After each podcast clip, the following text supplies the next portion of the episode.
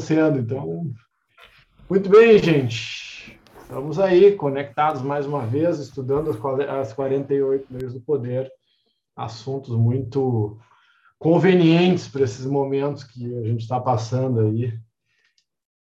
Vocês aí em Portugal mais próximo, né, daquela loucura, mas todas as nações, né, estão passando pelas suas loucuras. Sejam bem-vindos, bem-vindos. Lembra, o pessoal vai entrando, já já está com o dedo no aviãozinho para convidar os amigos e as amigas para nós, nós tocarmos a nossa conversa.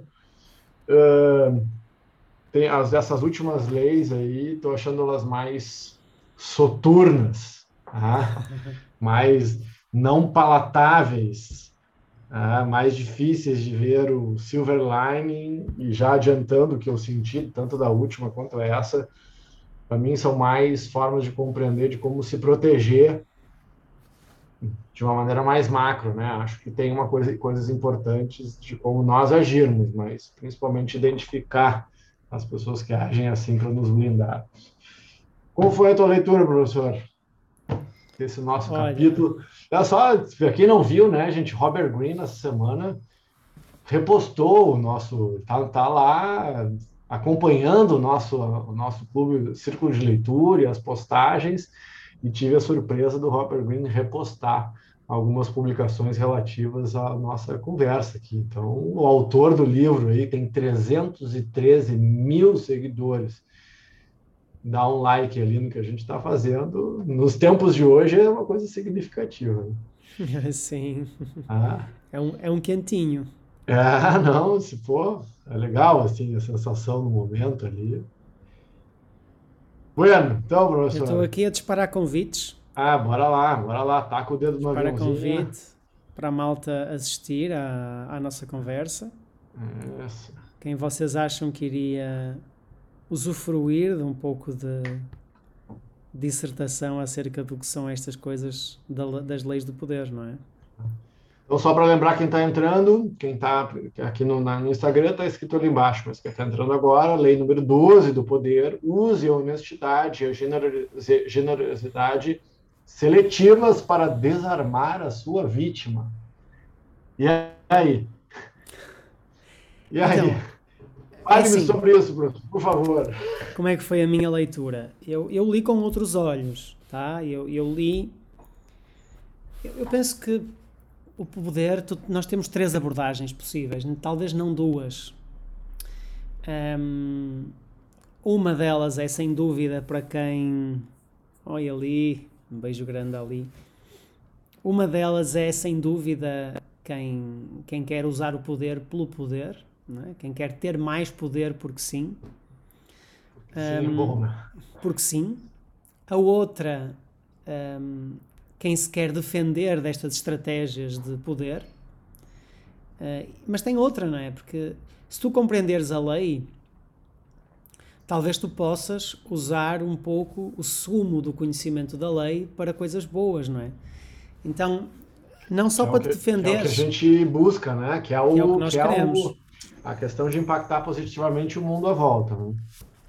Porque, na verdade, é assim, claro que defender do, do defender da ambição desmesurada do poder dos outros é algo interessante. Mas eu li muito este capítulo com uma ótica de. Uh, tem várias dimensões, mas pelo menos uma delas em que tu consegues ter mais influência, tu consegues desarmar alguém quando tu ofereces. E na semana passada estava na aula de aprofundamento e estávamos a falar sobre o tema da verdade, não é? Porque a verdade também nos dá muito poder, a verdade em si contém um poder muito forte, um poder de transformação, só que nem sempre é aceite. Uh, tu não podes dizer as tuas verdades para todas as pessoas a todos os momentos, não é? Tu tens uma limitação. De qualquer forma, não é? Tipo de assim. qualquer forma, não é? Tu tens várias limitações. E uma dessas limitações é a tua falta de poder perante aquela pessoa.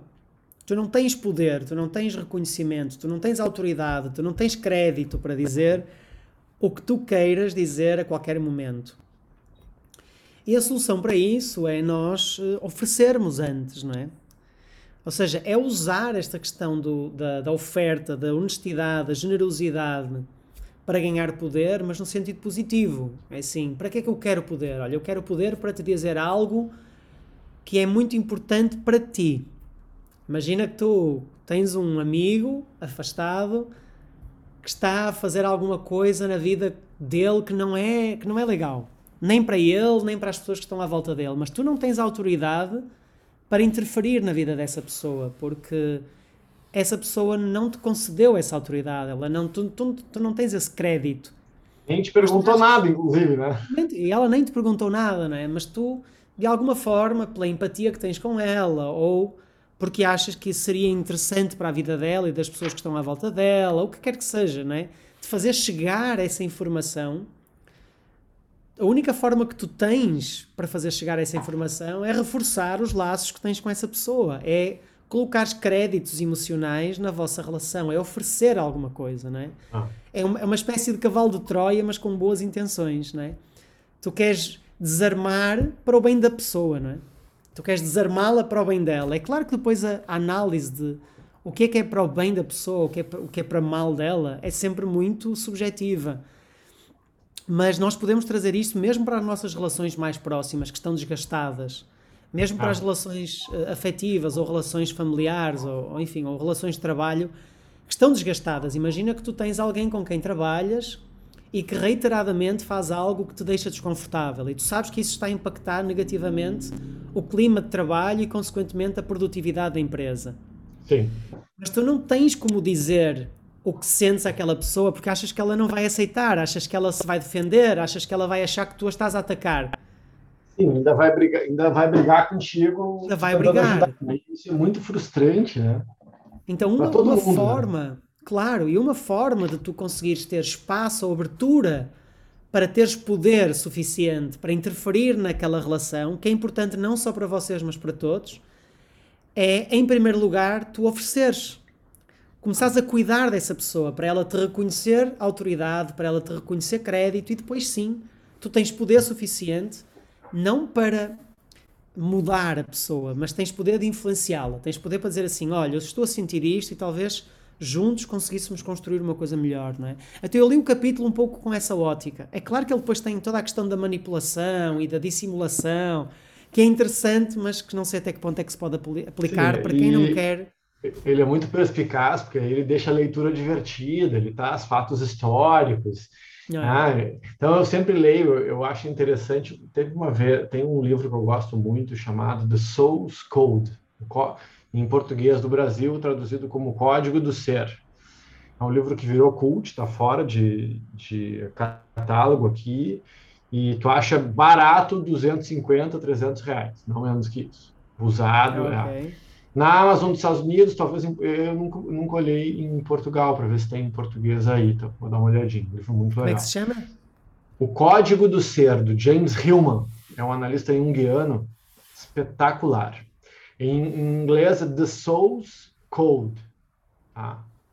E legal é, que ele, ele usa vários exemplos históricos também de pessoas extraordinárias que conseguiram se conectar com seu dom que é isso, né? Isso que a gente, nosso trabalho é ajudar as pessoas a se conectarem com o seu diamond, né? Com o fruto do carvalho, com os seus dons, e aí fazer com que buscar provocar as pessoas e ajudá-las, que esse que esse potencial se realize.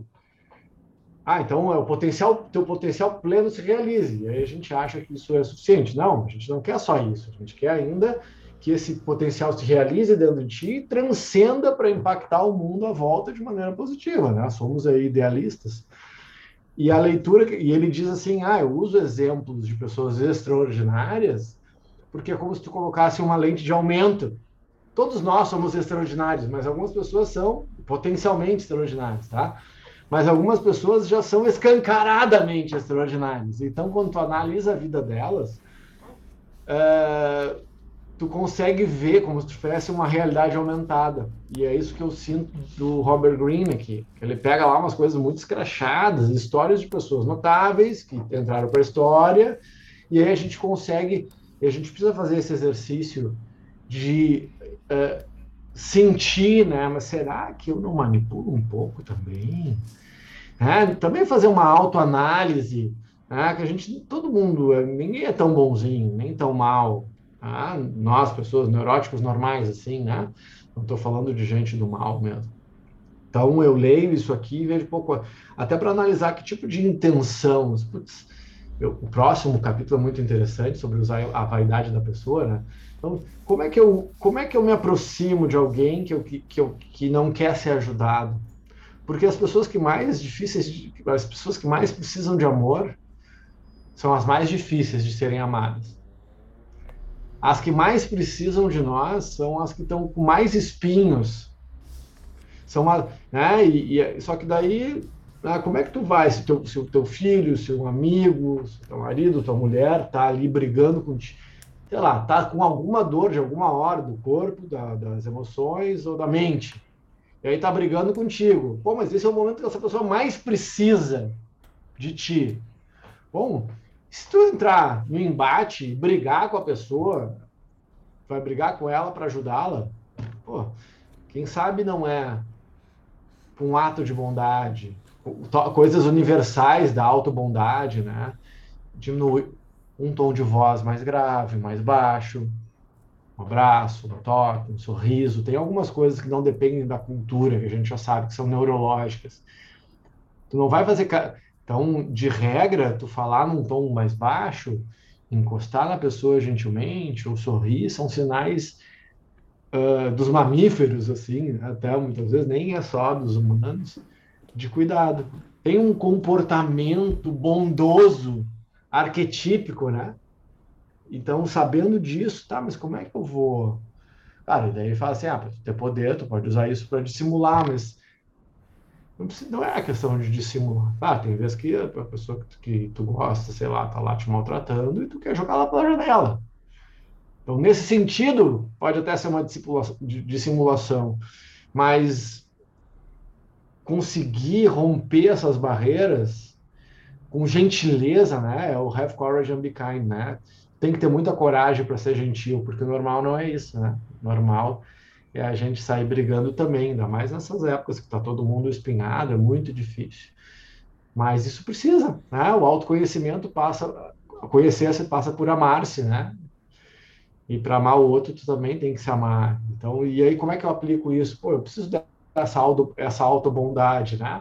Pô, do que, eu estou precisando hoje para ter um dia mais feliz? O que eu posso fazer hoje para que as pessoas à minha volta se sintam felizes? E sim, a gente pode ajudar as pessoas a ser felizes. Nós não temos que ser responsáveis absolutos pela felicidade dos outros, porque isso é uma tirania. Tá? É, é, é uma tirania tu achar que alguém pode ser responsável pela tua felicidade ou infelicidade e achar e depositar em alguém a mesma coisa, né? Que a pessoa agora que nós somos corresponsáveis pelo bem-estar e pela felicidade das pessoas que a gente se relaciona, isso é óbvio, gente. Ah, a gente não é uma ilha. Bom, então como é que eu aplico isso? Eu tenho que pensar, o que, que eu posso fazer hoje? E eu quero, e a meu exercício, Pedrinho, tem sido assim, quero nessa encadernação conseguir fazer. Eu divido contigo, que aí a gente, se fizer sentido para ti, a gente pode se juntar, e o pessoal que nos ouve, para criar essa corrente do bem, né? É fazer isso tão disciplinadamente, porque gentileza, bondade, carinho e amor, elas precisam muito mais de disciplina do que espontaneidade. A gente, a gente super valoriza a espontaneidade. Não é nem é, legal, mas, mas não é isso que a gente precisa. A gente precisa de disciplina, porque tem que ser amoroso até quando a gente não quer. Mas eu, eu quero, não sei se voltar a ser, não sei se é bem isso, ainda estou analisando, mas vou colocar, quero me tornar uma pessoa, um, um, um ser que pela presença, torne o ambiente mais leve.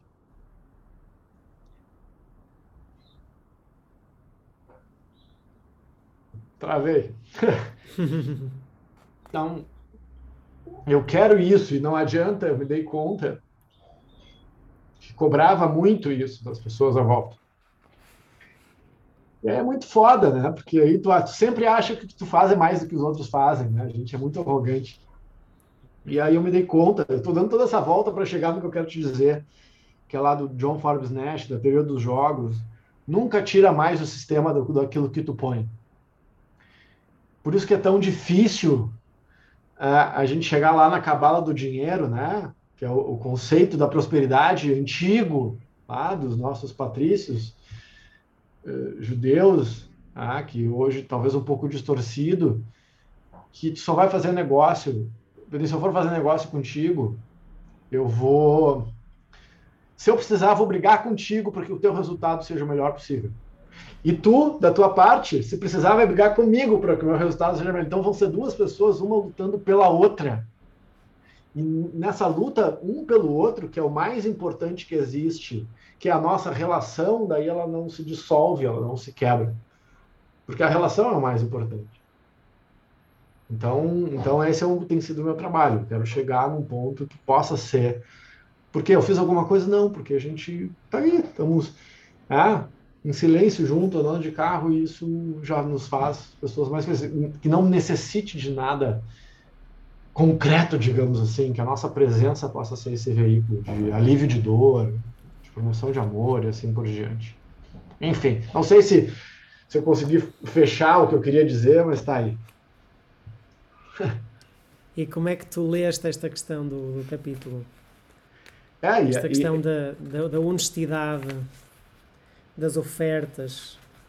Pois é, e, e, aí o que, eu, o que eu sinto aqui, o que a minha leitura do capítulo, é que da questão da, da bondade seletiva, né? Uh, generosidade seletiva. Eu acho que a gente tem que ser generoso com todas as pessoas que passam pela nossa, pelo nosso caminho. Tá? Essa é a minha. A gente tem que ser generoso com todas as pessoas.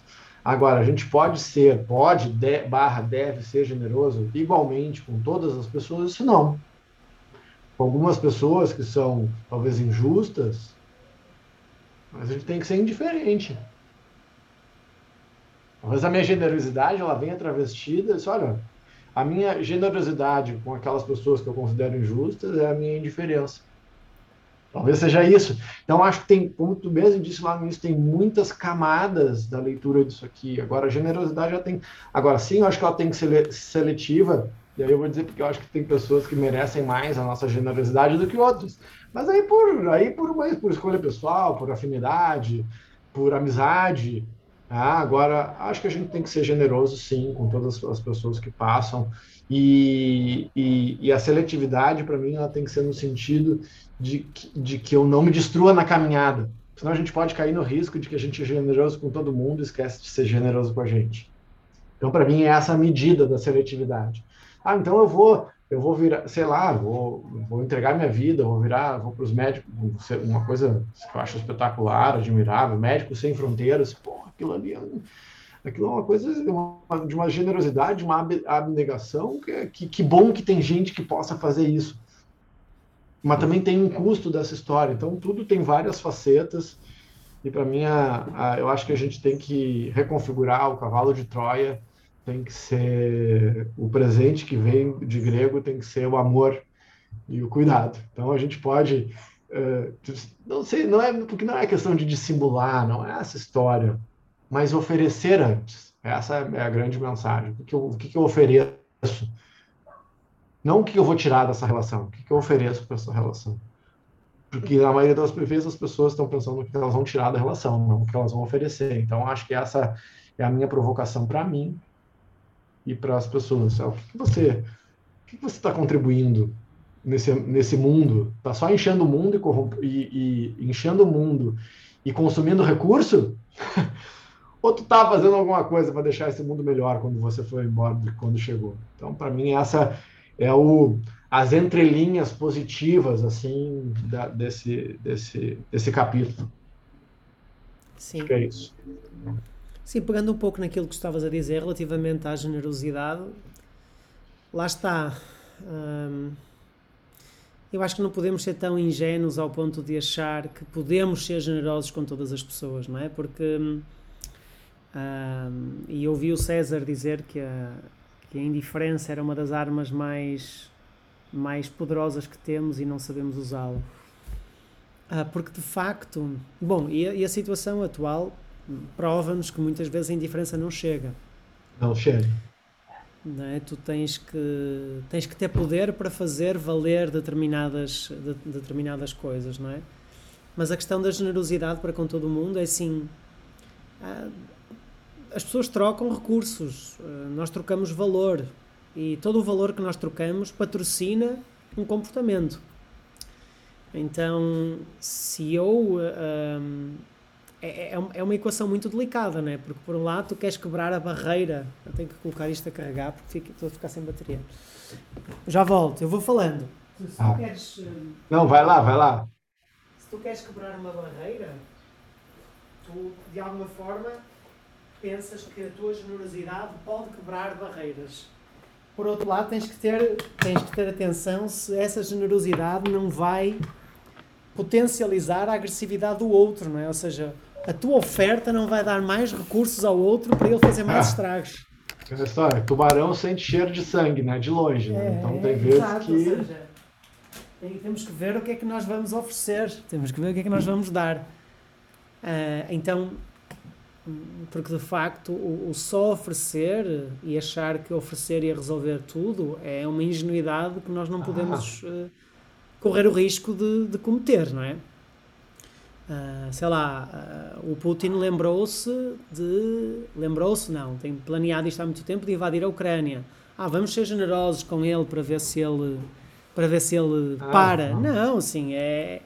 Ou seja, de alguma forma, nem a generosidade, nem a indiferença, neste caso, são suficientes, ah, não é? Contra a maldade e a tirania, não, isso, não, isso não funciona, isso que a gente está falando. Talvez, aí Antes. sim, essa questão do, da dissimulação e tal, talvez um, talvez um gênio do mal possa contra, combater outro. Né? Aí, é. aí bom, esse é um assunto que a gente nem tem, nem sei se tem tempo hoje. E a, sim, e a, e a questão é, nós precisamos muito de autoconhecimento e desenvolvimento interior por, por, por vários motivos. Dois deles são um, nós precisamos de poder para fazer valer uma mensagem, para acrescentar valor ao mundo mas muitas vezes eh, nós temos, nós temos medo de ter poder, não é? Ou seja, uh, estava aqui a ler uma frase: um leão nunca vai deixar-te voar por tu ser vegano. claro. Engraçado. É tipo um, da, o, o filme aquele A Vida de Pai, né? De Pi. Sim. A relação dele com o tigre e tal, né? É. Mas então estava-te a dizer que muitos de nós têm medo de aparecer e de ter poder, não é?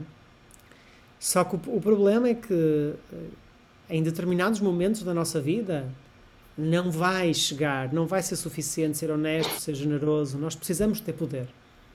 Porque senão as coisas que nós tomamos por adquiridas numa sociedade que se considera evoluída, como é o caso da liberdade, por exemplo, podem muito bem ser retiradas. Imagina hum, agora nos Conselhos da Europa, na União Europeia, enfim, os países decidiram aumentar o investimento em armamento para pelo menos 2%.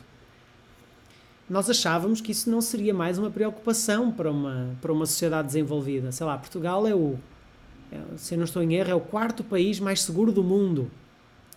E um dos países com menor nível de agressividade, não sei se é o terceiro ou o quarto também. E nós pensamos assim, bom, mas vivemos num ambiente completamente protegido, completamente controlado, não, não, não faz sentido investir em armamento, não faz sentido investir no exército. Se nós formos uh, ingênuos na nossa vida, uh, da mesma forma que os Estados foram até agora, não é? tentando fazer uma analogia com o que está a acontecer, o mesmo pode nos acontecer, porque nós não conseguimos garantir que todas as pessoas que se vão cruzar connosco serão honestas, serão justas ou estarão em perfeita consciência para tomar decisões justas, porque muitas vezes tu tens uma pessoa que até consideras como justa, mas em determinado momento da vida dela, por uma questão de defesa de necessidades mais primárias para ela, ou porque ela não tem consciência de um todo que seja muito abrangente, ela tem uma, uma, uma decisão que te, que, te, ah, que te prejudica. E tu tens ou não tens poder para te defender disso? Por ti e por ela, não é? Porque repara, se tu estás num relacionamento e tu também não tens. Se os poderes não são equivalentes, eu penso que tinha dito isto na, na, última, na última live. Quão justo é esse relacionamento, não é? Quão enriquecedor é esse relacionamento? Então, mesmo nos relacionamentos de amizade, ou relacionamentos afetivos, ou relacionamentos de trabalho, convém que tu não tenhas medo de ter poder e que também desejes que o outro tenha poder contra a tua própria tirania, não é?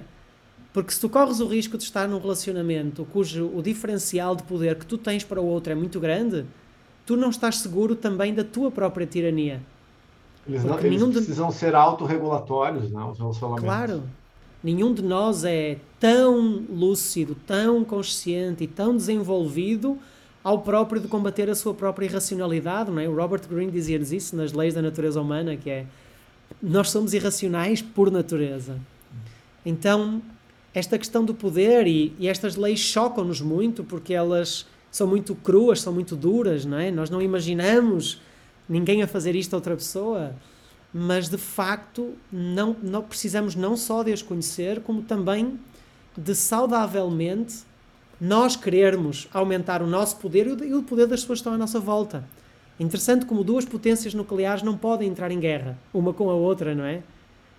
Ou seja, tu podes, tu podes ser uma potência nuclear que entra em guerra contra um, um, país que não é uma potência nuclear. E tu sabes que não vais usar o teu arsenal nuclear.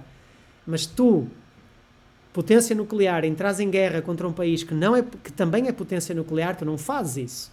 Não. E esse é um dos motivos pelos quais a Rússia invadiu a Ucrânia. Não é? A Ucrânia abdicou de todo o potencial nuclear, entregou todo o potencial nuclear. Se arrependimento matasse. Ou seja. Ela foi boazinha. Ela foi boazinha, não é? Tipo, e agora um, uma, um dos requisitos, são quatro, não é? Um dos requisitos é que a Ucrânia se desmilitarize por completo. Não, não pode acontecer, não é? Nenhum país soberano se pode desmilitarizar não. por mais seguro e mais pacífico que o ambiente à volta possa parecer. Ah. A então, Suíça esta... é um dos lugares que mais tem arma per capita do mundo, né? Nem sabia. Nunca, é, nunca foi, nunca foi invadida, ou, ou, se foi, foi nas bordas, assim, eles têm assim, é, serviço obrigatório militar para todo mundo, todo mundo tem arma, tipo assim, é, a Suíça, né? todo mundo, cara, todo, e, e, então, agora a gente está vendo, né, tu imagina se eles não tivessem lá uh, condições, Sim. né, de... E sabes que faz-me pensar também numa frase que nós recorrentemente usamos nas nossas lives, que é se tu não tens poder, tu não sabes se és humilde. Ah. Se, tu não, se tu não tens poder, tu corres o risco de apenas ser submisso, não é? Então, tu para testares até a tua própria humanidade, até os teus próprios valores, até o teu, a tua própria generosidade, não é? Quem me garante que tu és generoso ou estás simplesmente como o Conde Lustig a tentar ah. enganar para... Não, a generosidade, qualquer, qualquer valor, sei lá, a honestidade, a transparência, a amizade, a solidariedade, provam-se quando, quando na verdade tu tens poder para não exercê-los. Tu não precisavas de ser generoso naquele momento, tu não precisavas de ser solidário, tu não precisavas de ser amigo, mas tu foste.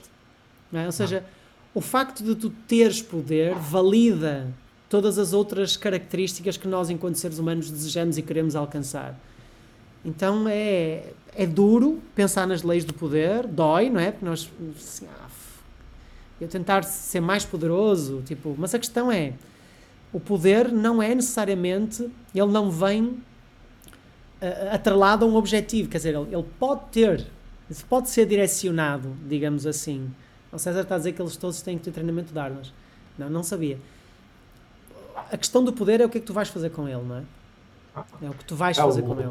O Jordan Peterson, né, que é um dos, um dos autores que a gente foi, também é um cara controverso, um cara. You should be a monster. Ele certo, a gente tem que é, abraçar essa nossa monstruosidade, nossa agressividade, mas de forma educada. Né? Porque é melhor tu ter e não precisar do que precisar e não ter. Tá? É. Então, é, é, então, se tornar essa, ter acesso a essa, esse poder que a gente tem é fundamental. Senão a gente está, sim, vai ser submisso. E aí, e aí essas relações elas geram ressentimento. Se tu, quando tu cria poder, tu não evolui, tu vai descontar no próximo. O histórico de pessoas que são oprimidas e são e, de, e, aí uh, se transformam é, é, é sinistro. Porque é. há um desejo de reparação, digamos, e de vingança sobre. e que é humano. Não claro. vem dizer, ah, não, tem que. Mas, ah, seja o que for que a pessoa tenha feito, agora a gente está vendo cada dia mais uh, essa cultura do cancelamento. Tá? Então, isso, e dificilmente, eh, se não existe evolução sem erro. Não existe evolução sem erro. Ah, mas voltando aqui no nosso capítulo, no, no nosso capítulo aí, que a gente está quase, tem mais 10 minutinhos, a gente pode falar um pouquinho do inverso ali, que eu achei bem interessante esse essa questão do inverso, né? Que eu, eu brinco que tu não esconde, tu escancara. Que não consegue. Então, se a pessoa já tem, imagina se a pessoa já tem, se tu já criou uma fama de falastrão, de que não cumpre horário, de que isso, de aquilo, é muito difícil aos olhos públicos tu desfazer. Então é melhor, tem vezes que vai ser melhor tu abraçar a tua fama de vai trabalhar, que chega no horário, do que tentar dar uma de bonzinho em algum momento, porque as pessoas vão desconfiar, né? Então, isso para mim é uma das coisas uh, que torna muito difícil a, a mudança entre tantas, é a questão de do preço que a gente paga pelo nosso passado. É. Eu encontro, por exemplo, eu encontro colegas meus de colégio hoje. Eu, eu saí do colégio em 1995, eu entrei na faculdade em 1995. Tá? O meu último ano do colégio foi em 94. Se eu encontro meus colegas que eram do colégio, eles me tratam como se eu fosse aquele adolescente. 25 anos, 27 anos se passaram. Uma pessoa a minha essência está ali, mas uma pessoa completamente diferente. E tem vezes, ah, tu tá tendo uma conversa, ah, mas isso aí eu ouço há 10 anos, isso aí. Cara, mas, mas as coisas elas, elas têm que ter uma evolução, né? Não, eu, não eu não posso seguir tratando as pessoas como eu tratava as pessoas há 10 anos atrás. Então, então para nós que buscamos evoluir, ah, então imagina, o Pedrinho sempre se, atrasa. Aí ele resolveu esse problema, não se atrasa mais. Daí ele passa cinco anos sem se atrasar. Aí um dia se atrasa. Ah, eu sabia que tu não tinha mudado. Mesmo que tenha sido uma vez depois de cinco anos. Então, eu tenho provocado esse trabalho, por exemplo, dentro das empresas, dos grupos de amigos. Fala, mas a gente tem que abraçar a mudança do outro e buscar validar essa mudança, porque aí tu está fazendo um super esforço de mudança e aí tu, não há reconhe, não reconhecimento de da evolução, de, da sua evolução, ou, ou não, o seu não reconhecimento seu de alguém que está evoluindo, mata a evolução. Mata. Se, se, se, se a pessoa assim, não consegue reconhecer que tu está evoluindo, pô, que legal, gente está conseguindo, agora está conseguindo, está te esforçando.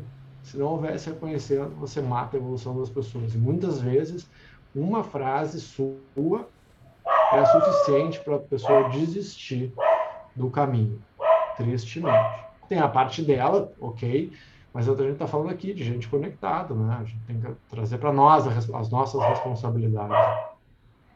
É. De facto, e a Lei 5 diz eh, muito depende da reputação, guarde-a com a própria vida, não é? Porque de facto é, é muito difícil tu mudares uma, uma, uma imagem porque há toda uma questão de segurança que a manutenção das ideias e dos, dos estereótipos traz consigo, não é? Que é fundamental para o equilíbrio, vá, assim, geral da sociedade. Então é muito mais fácil as pessoas saberem que o lugar do atrasado é daquela pessoa. Então é, é muito Sim, mais fácil saber que ali eu posso pessoa, bater. Né? Ah. Ali eu posso bater, eu posso ser cínico, eu posso ser irónico, eu posso ser. Esse é o meu espaço de deixar vazar, não é? É preciso muita, é preciso muita autoconsciência também e, e também conhecimento acerca do processo para tu criares uma relação que tenha espaço de mútua evolução, não é? Porque senão é muito difícil. Imagina como é que uma mãe aceita que um filho não só queira sair de casa, como queira morar do outro lado do mundo sabendo que aquilo é o melhor para ele, não é? A mãe tem que a mãe tem que abdicar de uma zona de conforto, não é? Do, da caixinha onde ela colocou o filho dele, o filho dela, enfim, tem que abdicar daquele espaço para permitir que algo de bom aconteça para a outra pessoa, não é? E num relacionamento é isso que vai que vai acontecer, não é? Assim, tu tens alguém que está a superar algum desafio, que está a superar alguma dificuldade, mas vocês os dois estão, já estão confortáveis no meio dessa dificuldade, não é? Tu já estás confortável com o facto da outra pessoa se atrasar e tu sabes que esse ponto frágil dessa pessoa te dá créditos a ti para falhar no outro lado. Se essa pessoa deixa de ser atrasada, tu tens que melhorar. Porque senão tu perdes esses créditos, tu vais, tu vais deixar de poder cobrar dela que ela se atrasou e talvez as tuas falhas não sejam tão bem aceites, não é? Então, tu tens que ter muita hum, disponibilidade para evoluir e muita tolerância, muita compreensão, não é? Para aceitar essa mudança do outro uh, e ajudá-lo nesse processo, porque tu próprio, tu, nós próprios nos beneficiamos das falhas dos outros, não é? As falhas dos outros aumentam a tolerância para as nossas, então, um mundo muito mais exigente às vezes não é assim tão confortável e por isso é que eu digo que nós muitas vezes temos medo de ter poder, não é? Porque isso, ah. isso acarreta uma, uma responsabilidade e uma. Como tu disseste, assim, a generosidade, a generosidade não é algo que simplesmente aparece, ela é disciplina, assim, tipo. Tu tens ah. que querer ser generoso todos os dias. Senão... Principalmente quando tu não quer, né? Claro. Tem que querer tipo... quando tu não quer. Olha, eu não quero, mas. Quero. Ah.